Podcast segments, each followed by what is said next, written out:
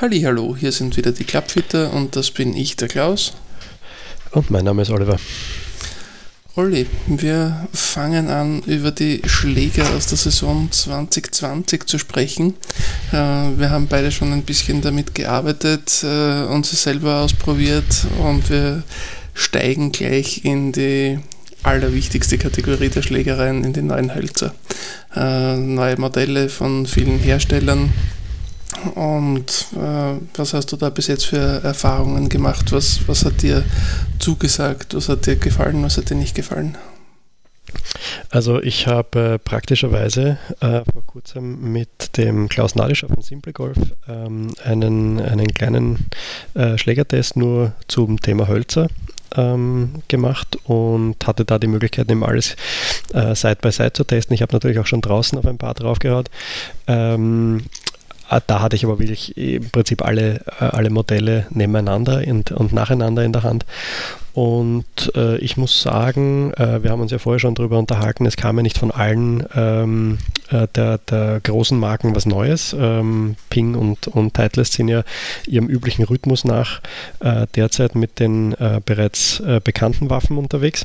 Ja, über die werden wir uns dann ähm. im Detail unterhalten, wenn wir über den neuen Eisen sprechen, weil die, äh, bei Bing und Titleist ist heuer ja ein Eisenjahr. Genau. Ähm, bei den Hölzern ist es so, äh, eine Sache, die mir äh, aufgefallen ist, ist, dass ich immer die, ähm, wie soll ich sagen, die etwas günstiger angesiedelten Modelle von Callaway äh, besser finde als ihre per Definition Flaggschiffe. Ähm, ich fand den Rogue äh, ein, ein cooleres Produkt als den Epic und ich finde auch den Maverick nach den ersten Tests äh, deutlich besser als den Epic Flash. Ähm, das ist jetzt natürlich subjektiv. Ähm, sind beides äh, technisch großartige Driver. Ähm, aber rein für mich, also vom, äh, vom Gesamtpaket von Sound, äh, Performance, ähm, Feedback, ähm, finde ich den Maverick wirklich, wirklich gut. Ähm, in meinem Fall wäre der, der Sub-Zero das, das äh, interessanteste Gerät, ähm, aber durch die Bank alle drei Köpfe eigentlich wirklich eine tolle Sache und äh, finde ich, äh, find ich, wie gesagt, persönlich besser als Epic Flash. Hat mir mehr getaugt. Und die Sim-Serie, auch ein sehr cooles Produkt. Ähm, Sim-Serie von TaylorMade, ja. Von TaylorMade, genau. Äh, ich war auf der, auf der Präsentation in, ähm, in England, letztes Jahr im, ich glaube, Oktober war das. Äh, da durften wir sie schon sehen, allerdings dann nicht darüber reden. Und ähm, ich muss sagen, das Konzept ist sehr gut. Ähm, die Optik ist gewöhnungsbedürftig. Das kommt jetzt darauf an, ob man eher auf der äh, traditionellen Seite unterwegs ist, äh, mit klassisch schwarz Klavierlack so auf die Art, ähm, oder ein bisschen mehr äh, diesen Techie-Look. Ähm, ich kann mich für beides begeistern, es kommt immer darauf an. Aber ähm, auch ein wirklich cooles Produkt und äh, eben, ähm, was wir auch vorher schon angesprochen haben, eben ein, ein, ein bisschen ein, ein, neuer Ansatz mit im Prinzip drei Köpfen, die ähm, die, gleiche, äh, die gleiche Schlägerkopfgröße haben, aber unterschiedlich große Schlagflächen. Da mag sich der eine oder andere äh, vielleicht im ersten Moment mal denken, wie geht das, wenn alle gleich groß sind? Äh, aber äh, das überlasse ich jetzt dir, das zu erklären. Du bist ja der Tailor-Made-Spezialist. Ja, äh, also tatsächlich eine Sache, die man sowohl bei TaylorMade als auch bei Callaway heuer sieht, sind ähm, Köpfe, die das gleiche Volumen haben, äh, aber wo tatsächlich eben die, die äh, Schlägerköpfe voneinander relativ äh, deutlich unterscheidbar sind. Bei TaylorMade ist es eben tatsächlich so, dass es die drei Köpfe gibt, den SIM, den SIM Max und den SIM Max D-Type äh, und die unterscheiden sich eben dann im Wesentlichen in der Größe der Schlagfläche. Äh, tatsächlich ist beim SIM die Schlagfläche am kleinsten, das ist der mit der verstellbaren Gewichtsschiene drinnen, äh, auch gleichzeitig der, der den niedrigsten Spin produziert. Der Sim-Max ist dann in der Mitte, äh, Schlagfläche ein bisschen größer und äh, produziert immer noch verhältnismäßig wenig Spin, aber doch schon nennenswert mehr äh, als der Sim. Und der Sim Max D-Type hat eine relativ deutliche Draw-Gewichtung und äh, produziert tendenziell am allermeisten Spin. Äh, macht tatsächlich in dem Fall auch Sinn, weil die Spieler, die eine deutliche Hilfe brauchen, um den Ball gerade zu halten, äh, schaffen das unter anderem auch dadurch, dass sie ein bisschen eine höhere Spinrate produzieren äh, und dadurch äh, der Ball ein bisschen weniger für die Seite anfällig wird.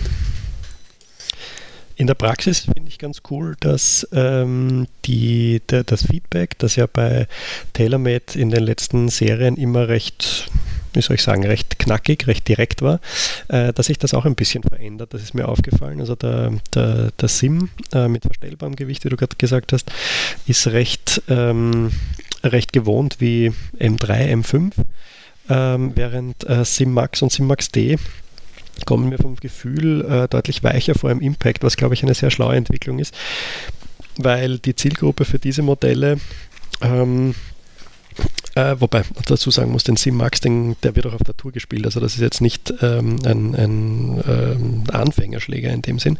Ähm, das ist einfach ein bisschen eine abgewandelte Version vom, äh, vom normalen Sim. Aber trotzdem, das, ähm, das Feedback ist ein bisschen weicher und das wird von der, von der Zielgruppe im Amateurbereich äh, meistens ähm, generell als angenehmer empfunden. Und das finde ich eine ganz gute Entwicklung. Das könnte da doch nochmal den einen oder anderen vielleicht ein bisschen mehr zu den SIM-Modellen äh, treiben. Ähm, aber wie gesagt, beide Serien finde ich sehr, sehr gut. Ähm, ich glaube, dass nicht unbedingt äh, jemand, der äh, zum Beispiel auf die Maverick-Modelle anspricht, der wird vielleicht nicht unbedingt auf die, auf die, äh, auf die SIM-Modelle ansprechen und umgekehrt. Aber das ist ja auch gut so. Ähm, oh, das für jeden würde ich sagen, etwas. ist ja sowieso ein, ein genereller Trend, dass äh, gerade bei den beiden Marken TaylorMade und Callaway äh, die dass es da gar nicht so wahnsinnig viele Spieler gibt, die äh, mehr oder weniger nach Belieben zwischen den beiden hin und her wechseln. Äh, ich glaube, dass da einfach auch der, der Klang, den die jeweiligen Hersteller versuchen mit ihren Produkten zu erreichen, so unterschiedlich ist, gerade bei den beiden, dass, dass diejenigen, die das Callaway Gefühl, Callaway Feedback, den Callaway Klang besonders gerne mögen, äh, dass die dann möglicherweise mit dem TaylorMade nicht so gut zurechtkommen und vice versa. Äh, also der, da ist schon der, der, die Intention dahinter auch immer wieder eine ganz andere. Äh, ist halt eine persönliche Präferenzgeschichte. Es sind beides ausgezeichnete Produkte und, und beide haben in dem Fall jetzt im Moment drei verschiedene Köpfe mit, äh, mit einem wir würden sagen, durchaus ähnlichem Zielpublikum äh, für die jeweiligen Köpfe im Programm und äh, decken das grundsätzlich sehr, sehr gut ab. Aber äh, ich, ich glaube nicht, dass es wahnsinnig viele Spieler gibt, die, die, die da äh, mit, mit beiden wahnsinnig gut zurechtkommen. Sehe ich auch so, ja. Äh, das ist sicher etwas, wo äh, das, das Hin- und Herwechseln nicht ganz so einfach ist. Ähm, beim Callaway habe ich es ja schon im Detail beschrieben, beim, äh, beim TaylorMade habe ich schon im Detail beschrieben, beim Callaway habe ich auch gesagt, es gibt drei verschiedene Köpfe. Äh, es gibt den in der Reihenfolge äh, analog zum Sim, Sim Max und Sim Max D-Type äh, den Callaway Maverick Sub-Zero, das ist die, die Niedrigspin-Variante. Ähm, den Standardkopf äh, und den Maverick Max Kopf.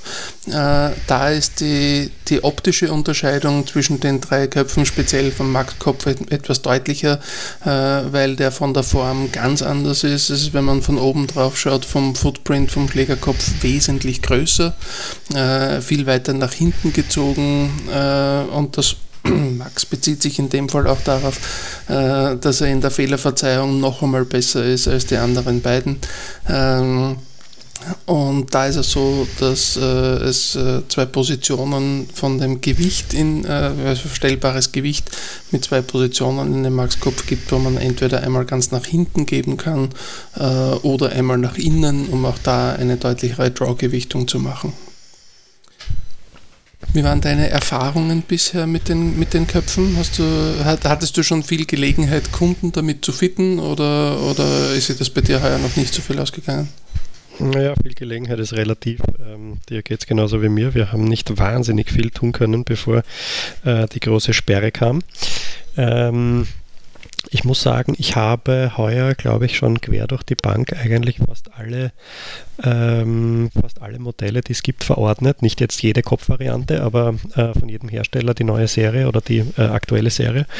Ähm, was mir aufgefallen ist, ähm, dass äh, mich, äh, also Callaway hat mich sehr überrascht mit dem Maverick. Ähm, da waren wirklich ähm, deutliche Unterschiede zu sehen, nämlich auch im, äh, beim, beim selben Spieler, also ich rede jetzt von den Spielern, die dann im Endeffekt den Maverick genommen haben, weil er für sie funktioniert hat. Mhm. Ähm, da, da war es nicht so, dass man sagen konnte, irgendwie, ja, Epic Flash war gut und äh, Maverick war vielleicht eine Spur besser, sondern der Maverick war wirklich äh, eine Klasse für sich in dem Zusammenhang ähm, und äh, meilenweit vor den Epic Flash Modellen in diesen Fittings. Ähm, und äh, das war eigentlich im Prinzip so das, was mir am meisten aufgefallen ist, dass wenn er funktioniert, dann funktioniert er richtig gut. Ähm, also das, das hat mich eigentlich sehr positiv überrascht. Äh, bei den SIM-Modellen im Prinzip ähm, wie gehabt, ähm, wenn jemand auf diesen Sound und dieses Gefühl von TaylorMade steht äh, und die, die, äh, also die, die technischen Aspekte für jemanden funktionieren, dann sind die großartig. Ähm, manche Leute sprechen auf das Gefühl oder, oder den, auch zum Beispiel den Look äh, manchmal gar nicht an und dann ist es halt nichts. Ähm, aber das ist halt mal so. Äh, deswegen ist das ja eine individuelle Geschichte mit dem, äh, mit dem Fitting. Ähm, äh, die, die, äh, die TS-Serie von, von Titleist nach wie vor äh, konkurrenzfähig, ist weiterhin äh, ganz vorn dabei, auch schon ein paar sehr, sehr gute Ergebnisse erzielt heuer mit den Modellen. Ähm, und ich glaube, einen Ping-Driver habe ich auch schon verschrieben. Ja, äh, der ist ja weiterhin in der Fehlerverzeihung großartig und war auch äh, wie im letzten genau. Jahr schon in der Ballgeschwindigkeit extrem gut. da finde ich wirklich, dass die, die neuen Modelle extrem aufgeschlossen haben. Das ist das, was du auch schon als, als, als Feedback von den TaylorMade-Modellen äh, angesprochen hast. Ich glaube, dass das teilweise vor allem darauf zurückgeht, dass der, der MOI der Schläger, also die Fehlerverzeihung der Schlägerköpfe im Vergleich zu den Modellen davor massiv besser geworden ist äh, und da jetzt eben wirklich auf den, den Branchenleader Ping aufgeschlossen hat. Mit Sicherheit, ja. Und also, ja, bei Callaway war es tatsächlich ähnlich. Ja. Äh, also die, die Fehlerverzeihung äh, vom, vom Standardkopf jetzt gerade im Vergleich zum Epic Flash einfach deutlich besser. Äh, also das ist wirklich ein, eine, eine ordentliche Verbesserung im, im Vergleich zum, zum Epic Flash, äh, auch wenn es jetzt vermeintlich das, äh, das nicht extrem neueste Technologie Hightech Modell ist und so wie, wie du es vorher schon angesprochen hast, die, die zweite Kategorie. Aber es ist eben wirklich eine sehr, sehr tolle Serie geworden, äh, auch wenn sie da möglicherweise im, in, in Details die, die Feintuning-Option nicht ganz so hat, wie es der Epic Flash hatte. Aber das, was die neuen äh, Maverick-Modelle da auszeichnet, ist, dass ja jetzt jeder Kopf eine eigens genau für den Kopf berechnete Schlagfläche hat und das scheint tatsächlich äh, ausgesprochen gut zu funktionieren. Magst du auf die auf Geschichte dann noch im Detail eingehen, wie das da genau funktioniert mit, den, äh, mit der Schlagfläche aus dem Großrechner? Im Prinzip ist die Story, ähm, äh, dass ein, ein Supercomputer im Grunde genommen ähm, das Design dieser Schlagfläche berechnet äh, um natürlich äh, optimale äh, Daten zu erzeugen äh, und das Ganze aber noch, äh, auch noch stabil zu halten und konstante Performance. Und ähm, die Quintessenz, da kann ich mich noch gut erinnern, der Stefan Rogge macht da immer großartige Vorträge zu den, zu den neuen Produkten von, äh, von Callaway und ähm, das Ganze äh, ist dann irgendwie kurz zusammengefasst äh, so äh, runtergebrochen, dass wenn man äh, quasi einen, einen handelsüblichen Computer für zu Hause äh, an, diesem, an diesem Projekt rechnen lassen würde, dann würde das ähm, äh, ungefähr eine Fantastrilliarde Jahre dauern, bis so eine Schlagfläche designt wäre. Also das ist wirklich ein, ein, ein Großrechner quasi, der diese, diese ähm, quasi die Schlagflächen berechnet, ja genau, der diese Designs berechnet äh, nach physikalischen Aspekten. Also tolle Sache. Ähm, für, für den Spieler an sich ist wichtig, es funktioniert. Genau, also die, äh, normalerweise werden die Schlagflächen von, von vielen Herstellern so designt, dass sie auf einige wenige Punkte auf der Schlagfläche hin optimiert werden. Das sind im Normalfall neun Punkte in der Mitte, oberhalb, unterhalb, innerhalb, außerhalb und innen, außen auch noch einmal oben und unten. Da hat man dann neun Punkte auf der Schlagfläche aber die Optimierung von den neun Punkten sagt halt nicht allzu viel darüber aus, wie es zwischen diesen Punkten aussieht. Und äh, statt neun Punkte auf der Schlagfläche hat der, der Großrechner dafür 10.000 Punkte optimiert. Da bleibt nicht mehr so wahnsinnig viel Platz dazwischen.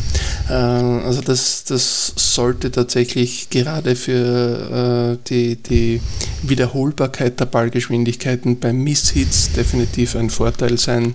Ähm, hat sich tatsächlich auch in meinen Fittings schon gezeigt, dass es da für viele Spieler äh, gar nicht unbedingt viel bessere gute, aber viel, viel bessere schlechte Schläge damit rauskommen.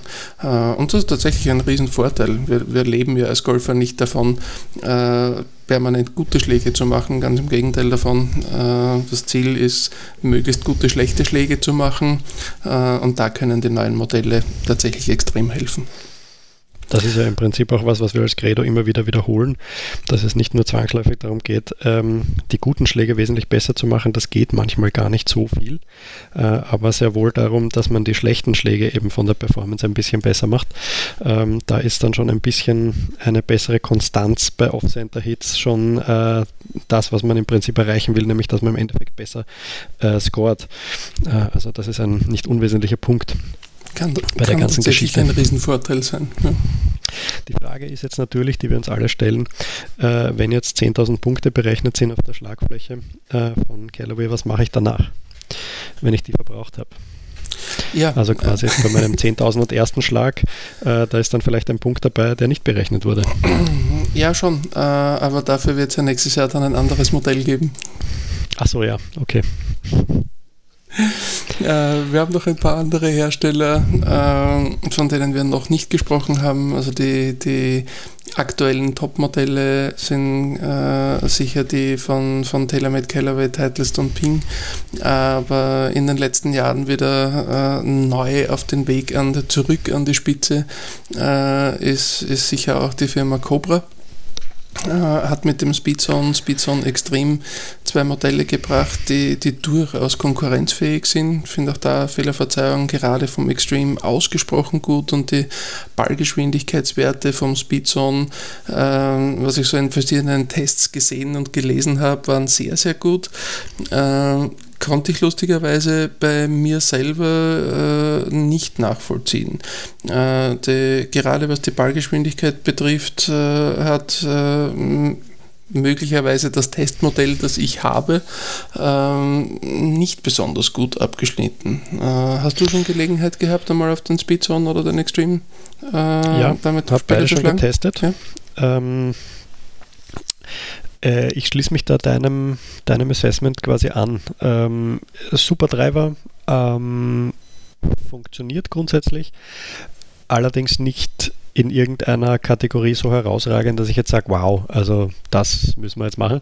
Ähm, zwei Kritikpunkte habe ich. Ähm, was mir ein völliges Rätsel ist, ist, die Geräte werden standardmäßig mit Akkus-Griffen ausgestattet von Cobra. Ja. Ähm, und die Dinger, die da montiert sind auf den Treibern, die sind so dermaßen dick, dass ich allein schon bei einem Großteil der Kunden das ausschließen kann, weil sie es nicht ergreifen. Also wir müssten eigentlich bei unseren Fittingschlägern die Griffe tauschen, um die äh, für eine breitere Masse tauglich zu machen. Ja, ähm, das ist äh, auch bei den, bei den Damentreibern ein Riesenthema, weil der, ich habe dann nachgemessen, der, der Griff am Damentreiber ist ein Herrengriff plus zwei Tapes. Ja. Also das ist schon recht dick und da gibt es einfach viele Damen, die da einfach kein gutes Griffgefühl mehr haben und den dann einfach auch nicht ähm, da schwingen. Ähm, und das verstehe ich nicht, warum das sein muss, weil wir haben ja ähm, auch schon für Kunden äh, Akkusgriffe bestellt und die auf ihre äh, Schläger anderer Marken montiert und die waren nicht irgendwie großartig dicker. Also warum das sein muss auf den Cobra-Schlägern, das war letztes Jahr schon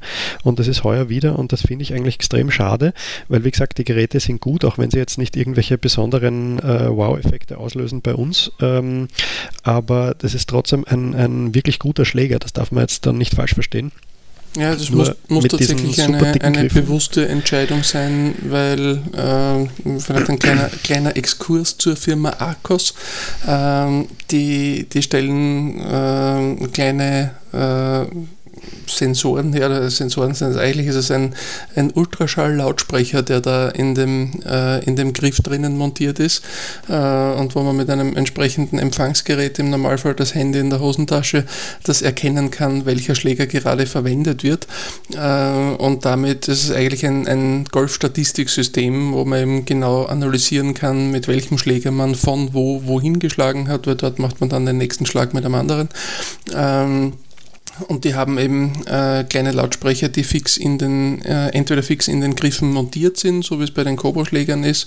Äh, man kann auch über den Hersteller inzwischen Griffe kaufen und sich die dann montieren oder montieren lassen.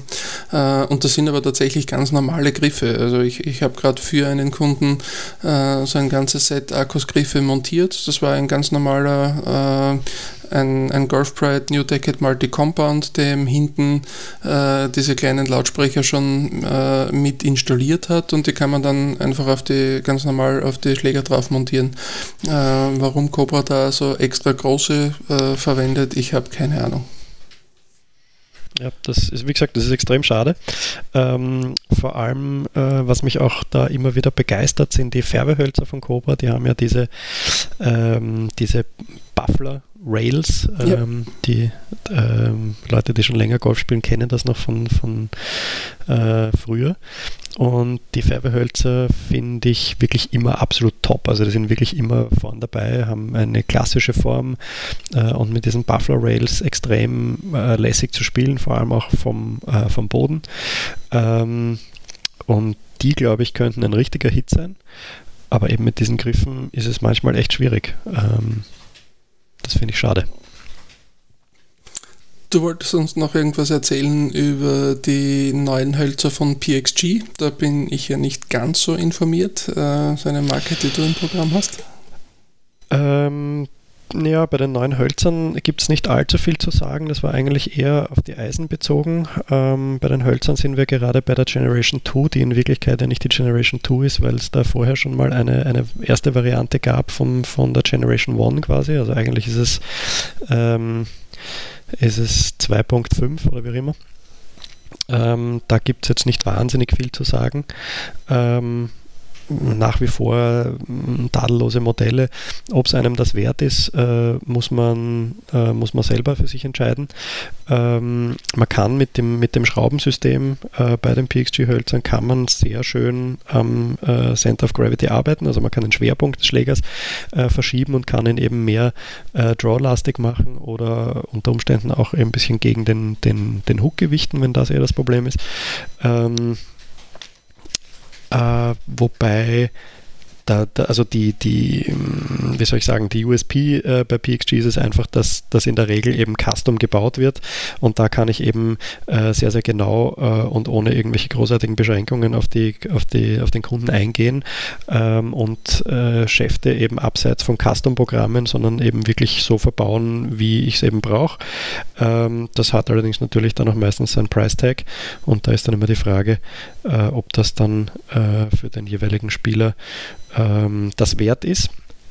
Aber äh, interessanter ist die Generation 3 bei den Eisen, denen werden wir uns dann noch widmen bei unserer Eisenfolge.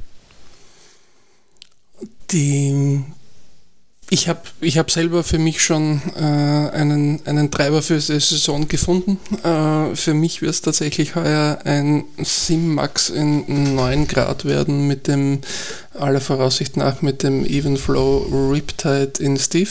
Ähm, wie schaut es bei dir aus? Hast du für dich selber auch schon irgendwas herausgetestet äh, oder bist du da noch nicht wirklich dazu gekommen oder möchtest du nicht darüber sprechen? Na, über den Treiber können wir immer sprechen. Es gibt andere Schläge, über die spreche ich nicht so gern. ähm, ja, grundsätzlich, also äh, wenn ich mal einen Driver habe, dann bin ich eigentlich immer recht, äh, recht loyal, auch wenn ich ähm, auch wenn ich gerne andere Sachen mir anschaue und teste und äh, schaue, wie sie funktionieren.